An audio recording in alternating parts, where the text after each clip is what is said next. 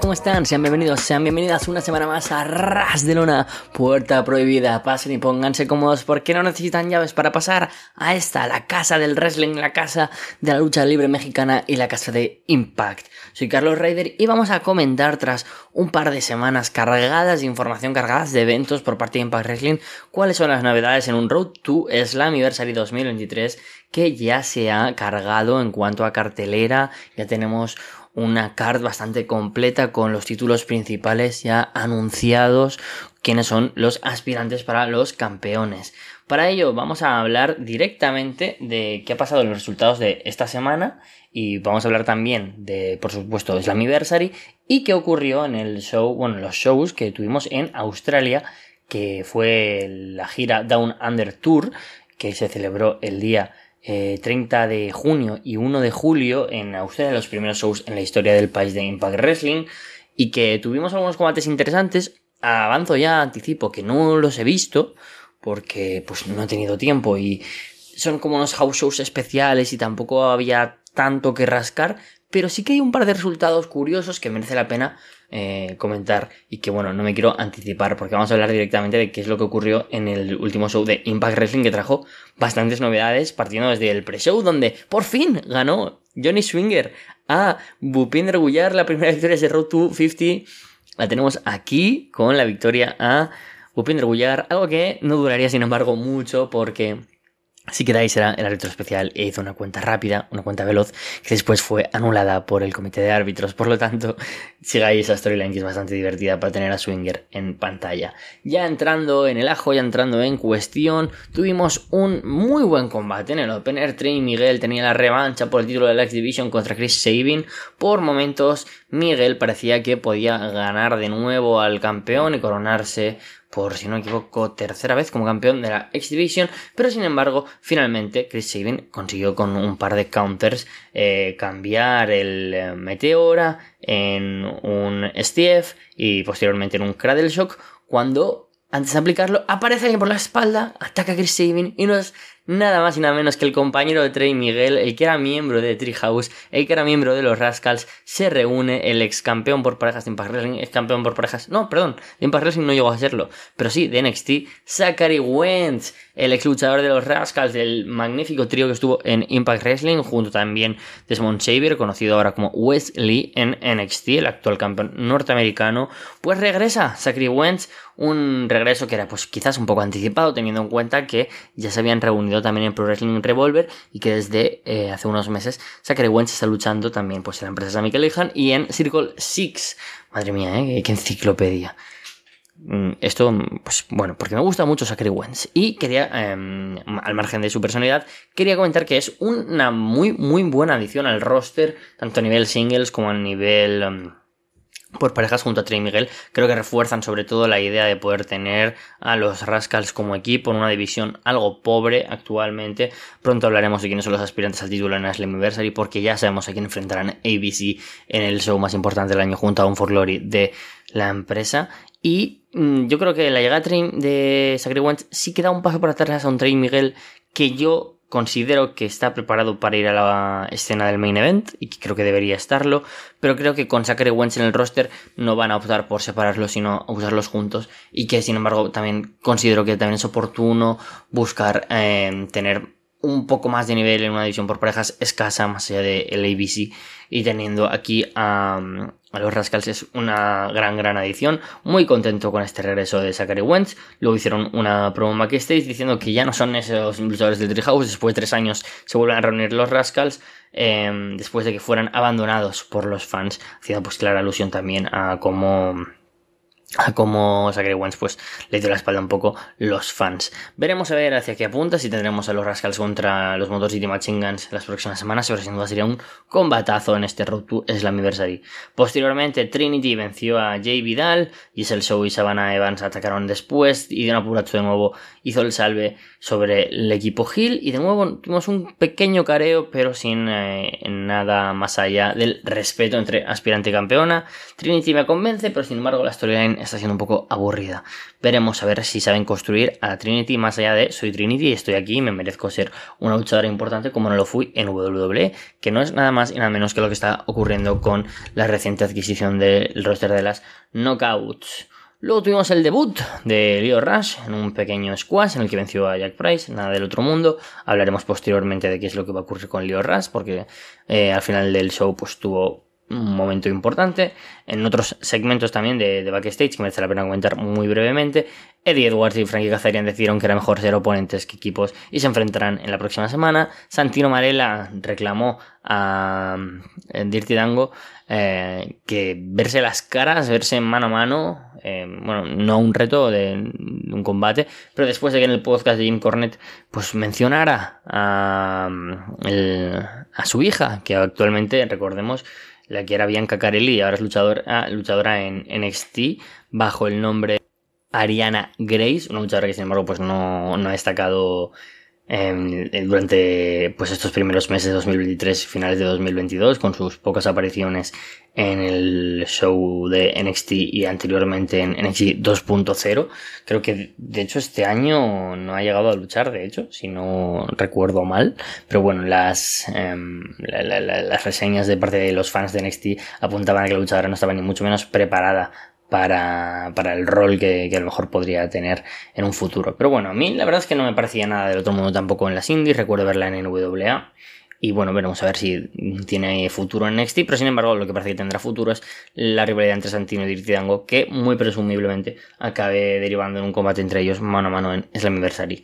Lo que también sorprendió es... Eh, que tuvimos al Killing King cayendo derrotada de Masha Slamovich. Posteriormente, pues tenemos este evento tan recurrente que estamos viendo últimamente en Impact Wrestling y ese ataque por parte de las otras, Taylor White, etcétera, etcétera. Pero bueno, la cuestión aquí es que aparece Killer Kelly y acaba con cadenas, acaba ahorcando a Taylor Wilde, la otra luchadora de, de Coven. Tenemos un momento muy interesante en el ring, además de la Movich y Killer Kelly parece que al revés que Eddie Edwards y, y, mm, Frankie Kazarian, parece que van de eh, rivales a aliadas y se encadenan la una a la otra y como si fuera Masha Slamovich una dominatrix frente a Killer Kelly en un momento bastante erótico, incluso diría, al estilo BDSM. Killer Kelly se va ahorcada con, eh, bueno, como si fuera un collar de perro, literalmente, eh, por Masha Slamovich, y todo apunta que tendremos ese 2 contra 2 contra The Coven en Slammiversary. Buena dinámica como anticipaba, si no vas a tener a más en la ruta de título mundial, aprovecharla con Killer Kelly aquí y, y nutrir la visión por parejas, pues es ideal.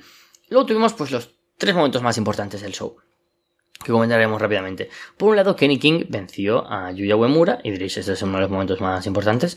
Sí, porque después apareció Joe Hendry y celebró la carrera de Kenny King con una nueva canción que aludía a la carrera de Kenny King, como en el pasado estuvo en TNA, como estuvo en el Beatdown Clan, pero sin duda, ¿qué es lo que hizo en 2013?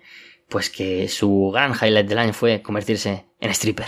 Y bueno, la canción es maravillosa, el público súper metido, como siempre. Este gimmick de Joe Hendry es genial y mm, todo apunta a que se enfrentarán en Slammiversary por el título de la X Division. Gran premio Kenny King que siempre destacamos como ese luchador que, que capaz de sacar un buen combate a todos y que siempre está como de en, supporter en el eh, ring de, Impact Wrestling y ahora pues puede destacar contra Joe Hendry que siendo uno de los mejores activos y lo demuestra semana a semana con este Stripper Kenny, esta nueva canción que fue divertidísima, como siempre Impact haciéndose viral en este sentido. Y luego tuvimos dos segmentos muy interesantes, un package, un vídeo muy muy muy bonito sobre la carrera de Scott Damore y cómo este ha sido el coach de luchadores, tantos luchadores que yo no conocía que había sido trainer, porque puedes entender que fuera trainer de Pete Williams o de Robert Roode o incluso de los Motor City Machine Guns, pero se menciona y están en un bonito mini documental de unos, no sé, 7 8 minutos, eh, gente como Frankie Kazarian, como Kushida, em, como Joe Doring, como Eric Young, un montón de luchadores que han sido entrenados por eh, ni más ni menos que Coach, que también fue wrestler. Y pues la verdad es que fue un vídeo emotivo, bonito y que merece la pena ver porque em, de alguna manera apetece que sea recompensado la carrera de el coach Scott Damore luchando en Slammiversary, pese a que sea con el tontísimo de Bully Ray. Y finalmente, en el eh, último segmento de la velada, Nick Aldis explicaba por qué realizó el heel sobre Alex Shelley. Aparece el aspirante al título, dice que... Eh, que atacó al... No, de hecho creo que no llega a explicarlo cuando aparece Alex Shelley y se ponen a, discutir. Eh, enseguida pues dice Shelley que sí es tan valiente que baje y se ponga cara a cara junto a Shelly. Comienza un brawl entre ellos, aparece Chris Sabin, eh, el campeón de la X Division, para equilibrar. Y aquí es donde yo esperaba que aparecieran los Rascals. Pero sin embargo, quien aparece para de alguna manera decantar la balanza hacia el lado de Nicalis, que ya se marchaba impugne de, de, este enfrentamiento, es Leo Rush de Mouth, luchador que debutaba en Impact Wrestling, o más bien regresaba después de haber debutado ya en el pasado fin de semana de WrestleMania, aparecía aquí para atacar a Chris Sabin y Alex Shelley y acabar pues levantando el título de la X Division. Y así vamos ya a hablar de la cartelera de Slammiversary, que ha anunciado varios combates y pues para no irnos por las ramas, vamos a hablar directamente de este combate por el título de la X Division, donde tendremos a Chris Sabin, el luchador de los Motor City Machine Guns, enfrentándose a Leo por el título de la X Division. Después de su debut, o redebut, el día 29 de junio, de buenas a primeras recibe aquí este title shot, después de lanzar el reto a Chris Sabin y que el luchador de los Motor City Machine Guns acepte.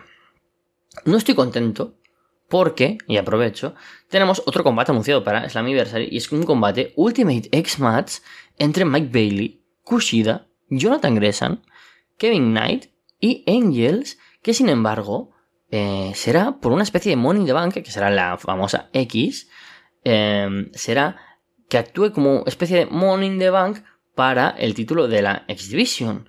Muy extraño todo. Por un lado, porque, claro, a ver, por un lado, Obviamente, Impact, eh, hemos visto la estrategia que quiere poner en Slammiverse y es muchos ojos con caras y nombres de interés y conocidos en la cartelera. Véase Nicaldis, véase Trinity, véase aquí Liorras.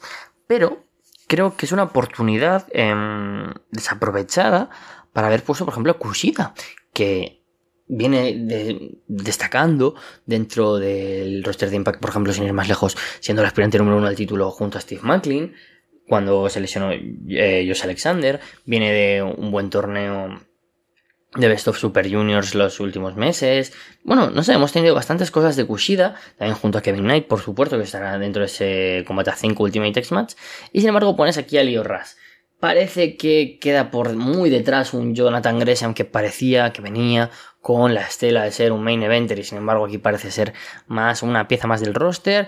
Cada vez tiene más pinta de que su futuro en Impact Wrestling va a ser a corto plazo y más teniendo en cuenta que su mujer Jordan Grace ya no forma parte del roster y parecía sin duda ser uno de los grandes alicientes para que The Octopus firmara por Impact. Y luego en el caso de Alan Angels o Kevin Knight, me parece bien que estén aquí en este Ultimate X Match, pero de nuevo Mike Bailey, uno de tus luchadores más importantes, parece que le estás apagando un poco esa estela, como ya ocurrió a posterior, hace ya unos años con Trey Miguel y demostró a posteriori que bueno, que se pudo recuperar de caer de nuevo en una especie de pozo de la X Division donde no hay mucha participación, no hay muchas historias, mejor dicho, pues bueno, veremos a ver qué ocurre con este combate del Ultimate X, que yo presumiblemente creo que ganará Jonathan Gresham o, o Kushida, y veremos si Chris Sabin retendrá ante Leo Rush, apuesto a que sí. Pero bueno, Leo Rush, que así como Zachary Wentz se unen al roster de Impact Wrestling eh, de manera activa y aparecen en, eh, en, la página web.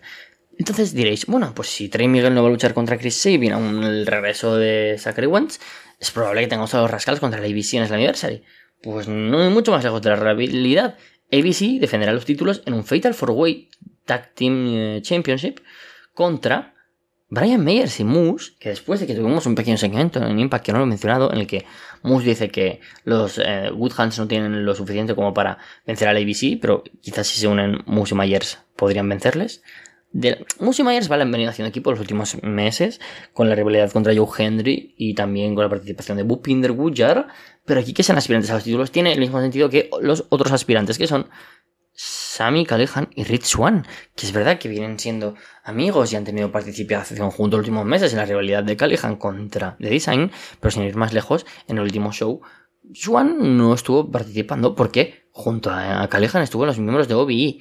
Y ya para rematar los cuartos diréis, bueno, serán los Rascals. Pues no, son Subculture, son Flash Morgan Webster y Mark Andrews, que regresan de nuevo y me alegro y espero, porque también salen ya en el roster de manera activa, que permanezcan en Estados Unidos como tag team en el roster de Impact, porque suman a la X Division, suman a la división por parejas y tener a ABC, Rascals, Subculture, eh, The Good Hands, DK, Motor City Machine Guns, ya parece algo mucho más notable sin duda, ¿no? Ya solo por los nombres y sabiendo la calidad de los luchadores.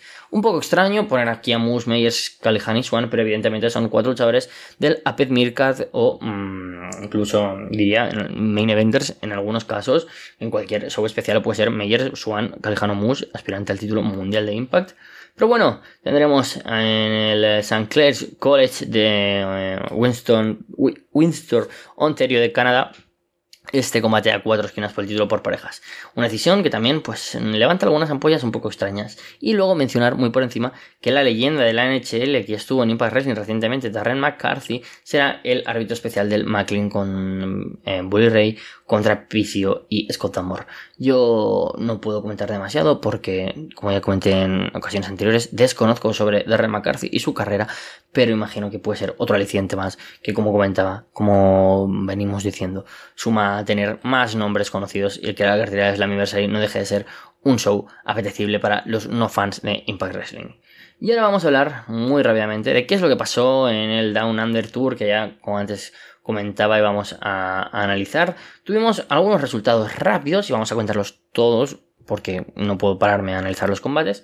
En la primera de las noches, en el viernes 30 de junio, Slex vencía a Adam Brooks en un, em, en un show, perdón, en un combate, pues demostrar a dos luchadores australianos. A Brooks lo hemos visto en alguna ocasión en eh, empresas importantes como New Japan Pro Wrestling. A Slex lo hemos visto también por las índices estadounidenses. Quizás Impact puede hacer algo de, eh, no sé, reclutar luchadores australianos. Sería interesante. Parece que hay una luchadora que sí que llegará. Pero bueno, también Giselle Show venció a Erika Reid. Vimos mucho, ¿no? Como esa dinámica de luchadores de Impact Wrestling vencían a luchadoras o luchadores mm, australianos. Killer Kelly venció a Aisha. En una triple amenaza por el título de la X Division Chris retuvo ante Robbie Eagles, luchador de New Japan Pro Wrestling, un gran luchador que me encantaría tenerlo en Impact, y Frankie Kazarian. Em, y luego en, los eh, este, de Apuracho venció a Steve Delander. Y en los combates principales, pues Alex Shelley retuvo de nuevo ante Steve Macklin en la revancha titular.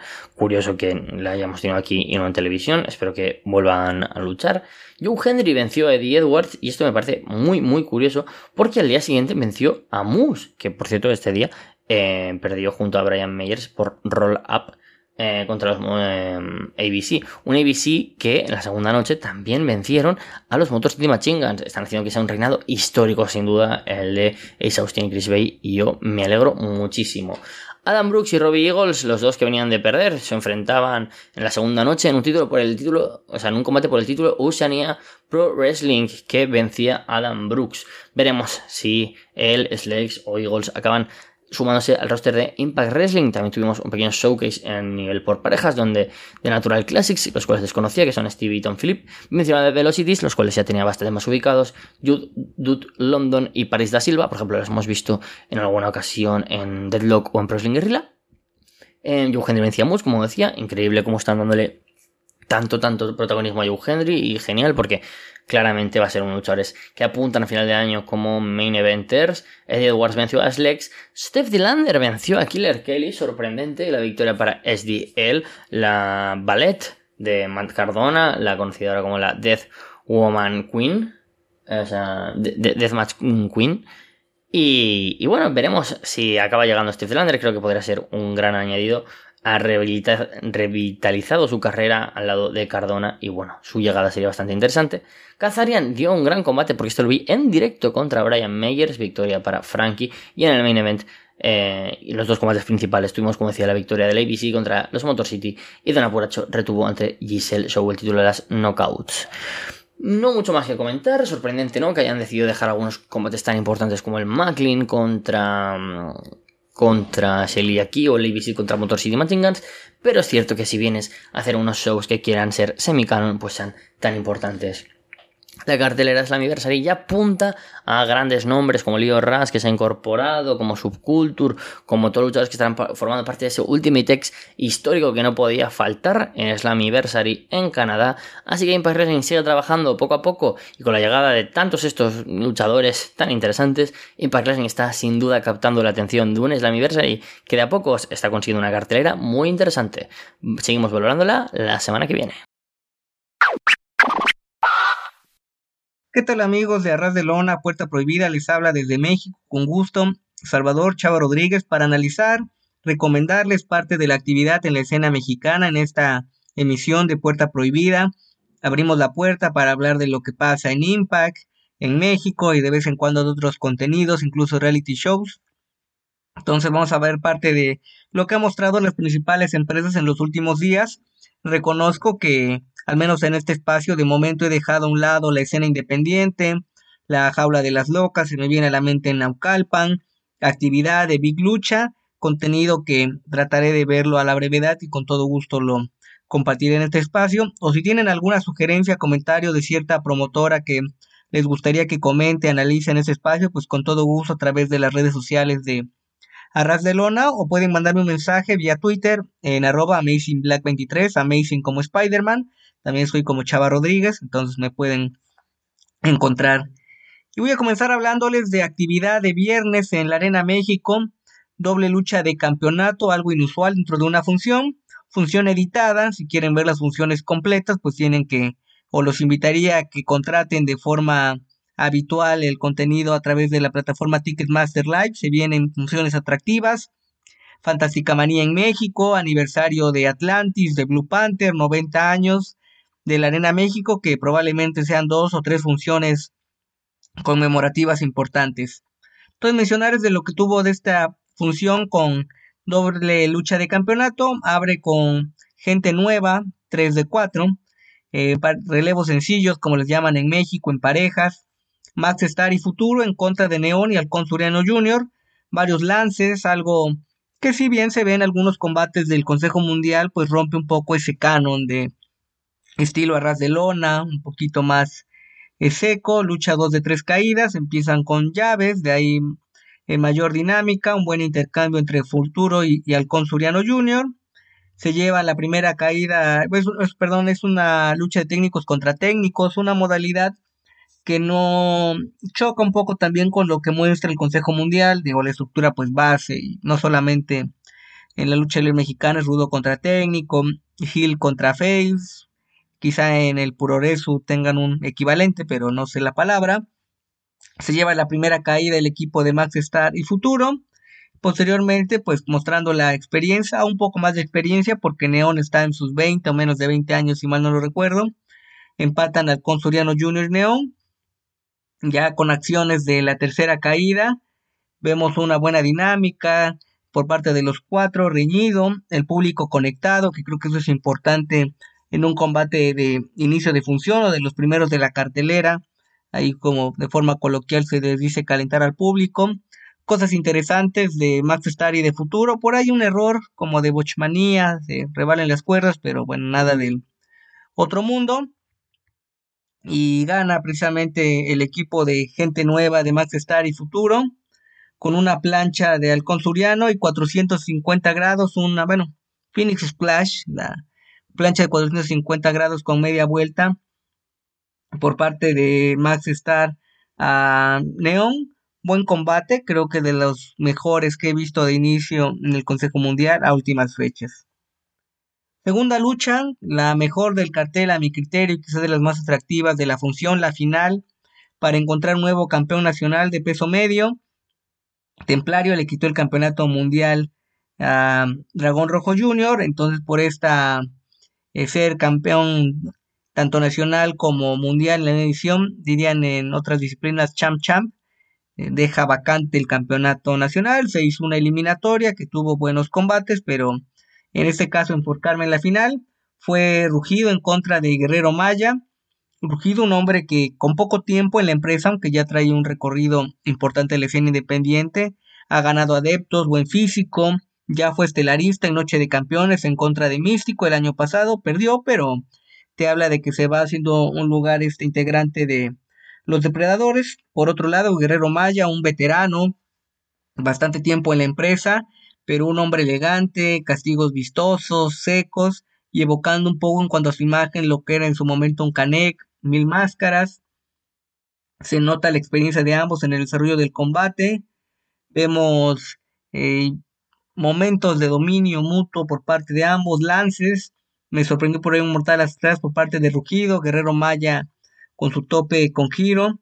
Vemos potencia en algunos castigos, la técnica por parte de Rugido para hacer suplex, que eso lo diferencia a comparación de otros luchadores dentro del elenco.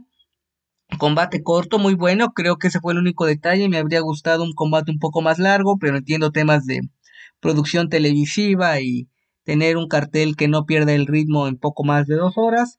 Finalmente, Guerrero Maya Jr. con un castigo que llama el sacrificio maya, castigo al cuello y a los homóplatos, se lleva el toque de espaldas y tiene su primer campeonato individual, pese a la experiencia que tiene, a los buenos comentarios, no solamente de sus compañeros, sino de la afición. Entonces, felicidades a Guerrero Maya Jr., al que tenga un reinado largo y sea este un impulso para que sea este mantenga en sitios estelares con el campeonato o sin él.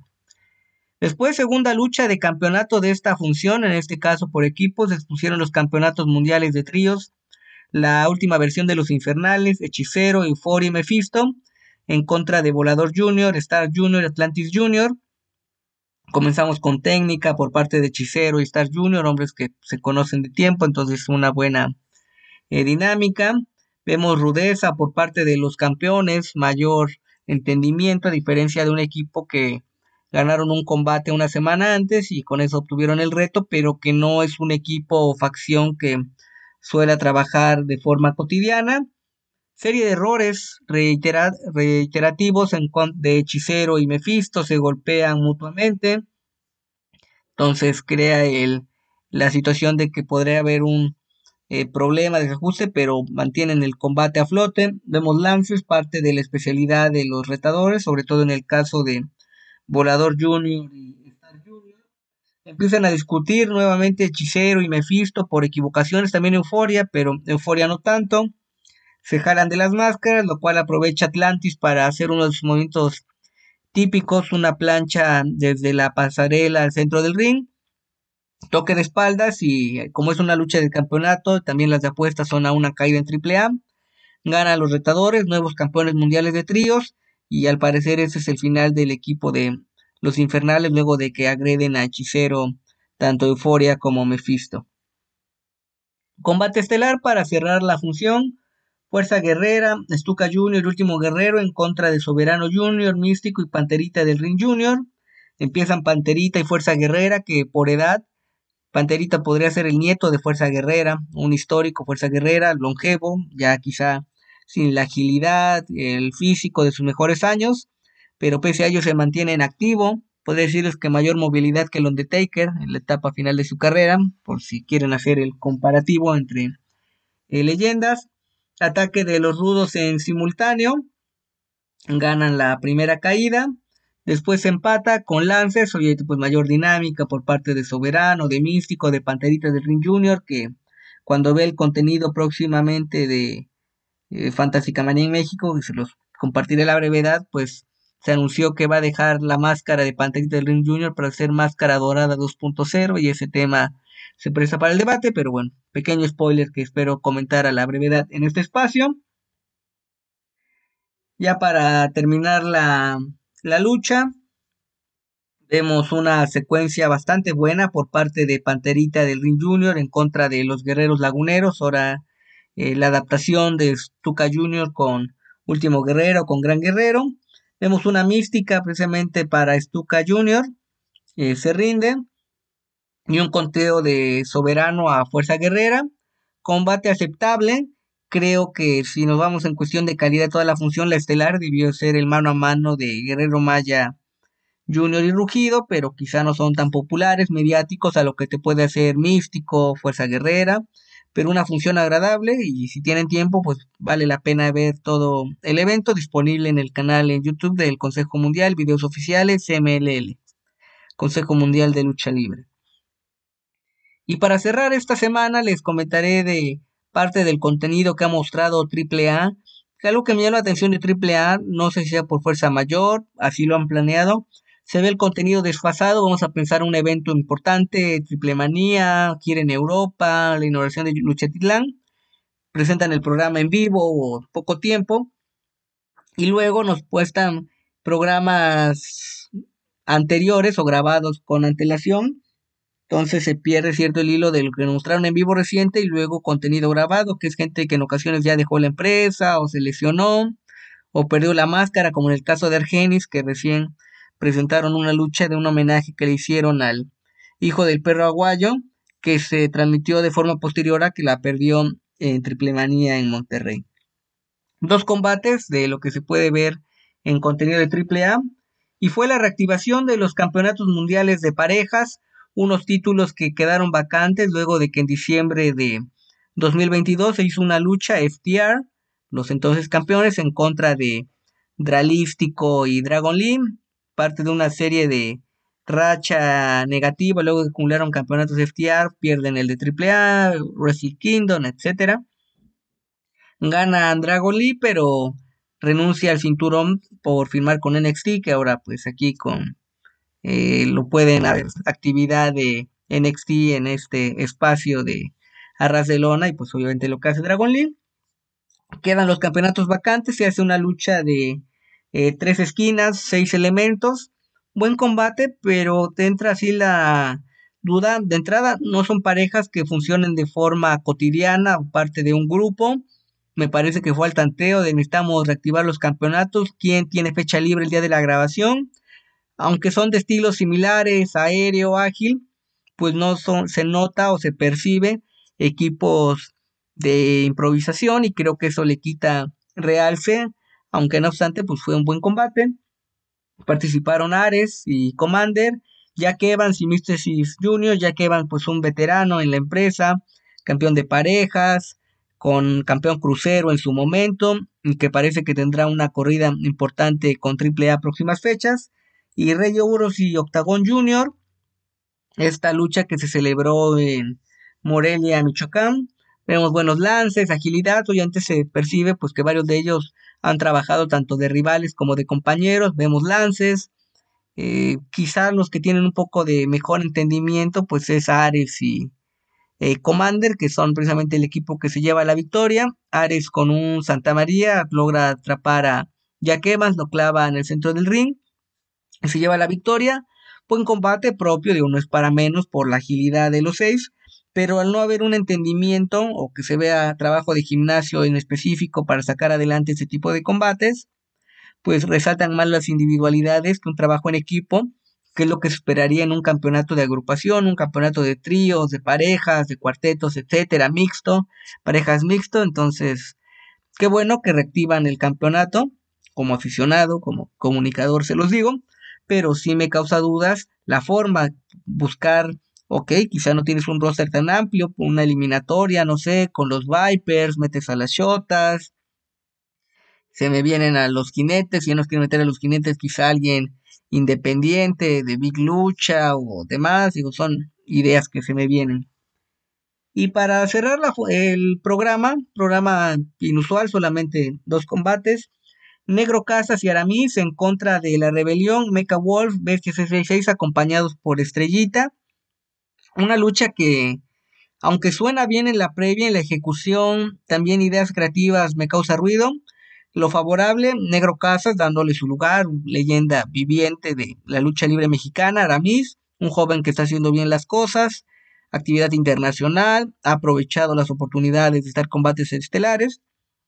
Por otro lado, la rebelión, que ha tenido actividad en NWA, parece que tendrá una agrupación o rivalidad con el vampiro, Participó por ahí el vampiro en la Crockett Cup hace un eh, par de semanas. Entonces parece que está acosando a Mika Wolf. No sé si eventualmente veremos una lucha extrema.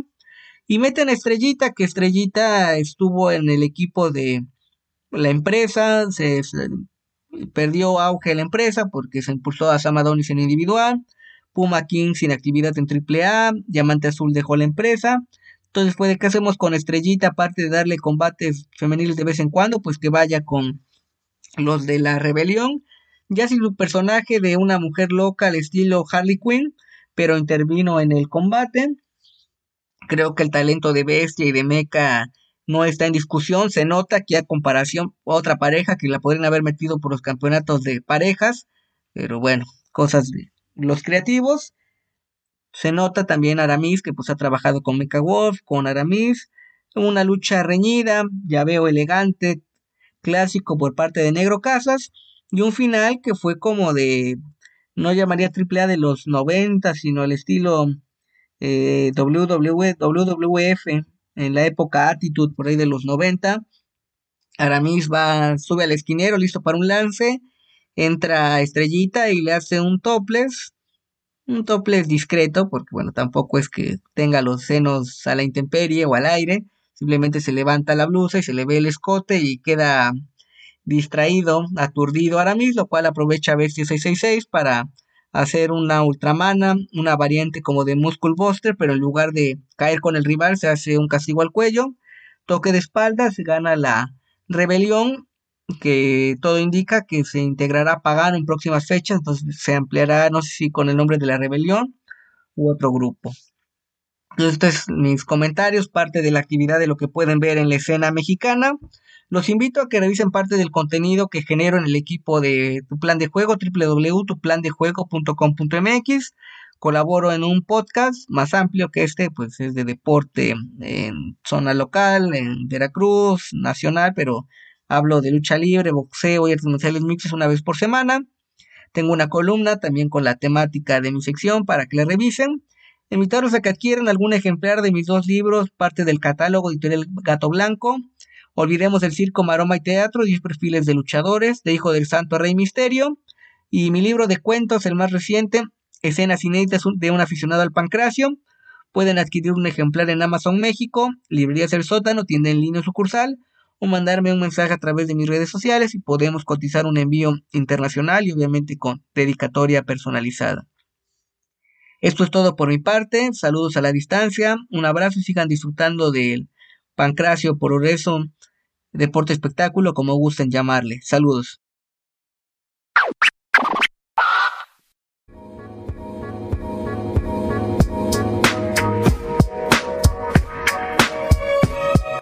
The Patriot habla en backstage. Dice que sería un honor luchar al lado de Steve Austin, pero ese no es el motivo por el que está aquí. Vino para defender a su país de aquellos que lo quieren destruir. Estuvo escuchando lo que la Hart Foundation y otros han estado diciendo en los Estados Unidos. Y ahora que está en WWF, no va a permitir que nadie hable mal de los Estados Unidos de América. Es esta si nos vamos a detener, porque me da demasiada risa, insisto, como en algún punto de los noventas Canadá era el enemigo número uno de Estados Unidos. Era, yo, era, casi como, yo creo que Estados Unidos está como en esa época en la cual tenía que pelearse con alguien, ¿sabes? Venía la, Guerra Fría a acabarse, eh, había, sí, pues la verdad es que sí había un, como un peo prendido allá en el Medio Oriente, pero ya, pero ya no tanto, entonces decían, ah, pero, o sea, ¿qué? ¿Qué dijiste Canadá? Y Canadá casi, ah, o sea, ni pendiente, ¿no? Y ellos, ¿qué? ¿Qué dijiste? Y Canadá como, no, yo no dije nada, no entiendo. Y a partir de ese momento Canadá se volvió enemigo público número uno de Estados Unidos. Y te digo, empezó como todas estas cosas de en los medios por alguna razón eran los villanos. ¿Quién sabe? nunca lo entendí. South Park lo, lo ejemplificó perfecto, ¿sabes? Perfectamente en su película. Entonces, sí, me da mucha risa que venga el patriota de todas las personas que no vine aquí para defender de gente que quiere acabar con mi país. La Fundación HAR, ¿sabes? O sea, bueno, ok. Eh, un poquito exagerado, quizás, no sé, pero qué sé yo. Eh, no, son no son fuertes las promos de, de The Patriot. Eh, ya veremos qué tal se ve en el ring en todo caso.